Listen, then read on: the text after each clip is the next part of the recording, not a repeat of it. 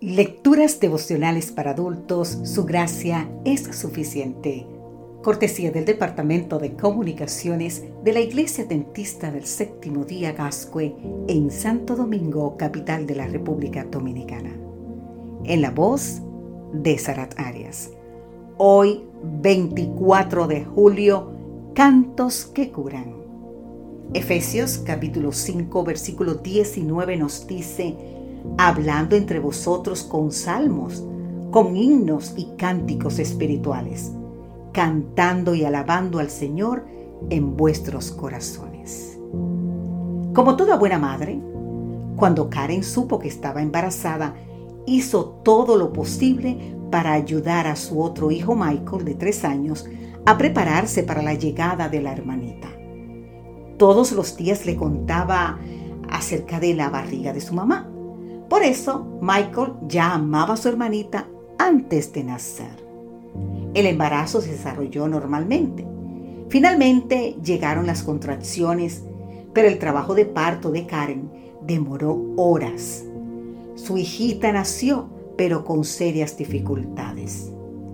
Con la sirena en el volumen máximo, la ambulancia llevó a la recién nacida a una unidad de cuidados intensivos. Los días pasaron y la bebé empeoraba. El médico dijo a los padres, prepárense para lo peor. Hay poca esperanza. La alegría y luz del nacimiento parecía esfumarse frente a la expectativa de tristeza y oscuridad del funeral.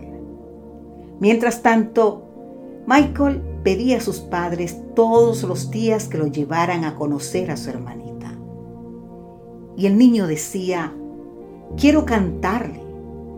La segunda semana comenzó y se esperaba que el bebé no sobreviviera hasta el final. Michael continuaba insistiendo que quería cantarle a su hermanita, pero no se permitía que los niños entraran en la sala de cuidados intensivos. Sin embargo, a pesar de todo, Karen decidió llevar a Michael al hospital.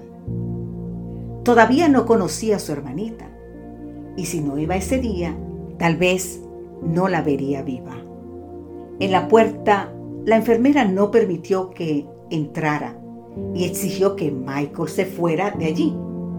Pero Karen, su madre, insistió y le dijo, él no se irá de aquí hasta que no vea a su hermanita.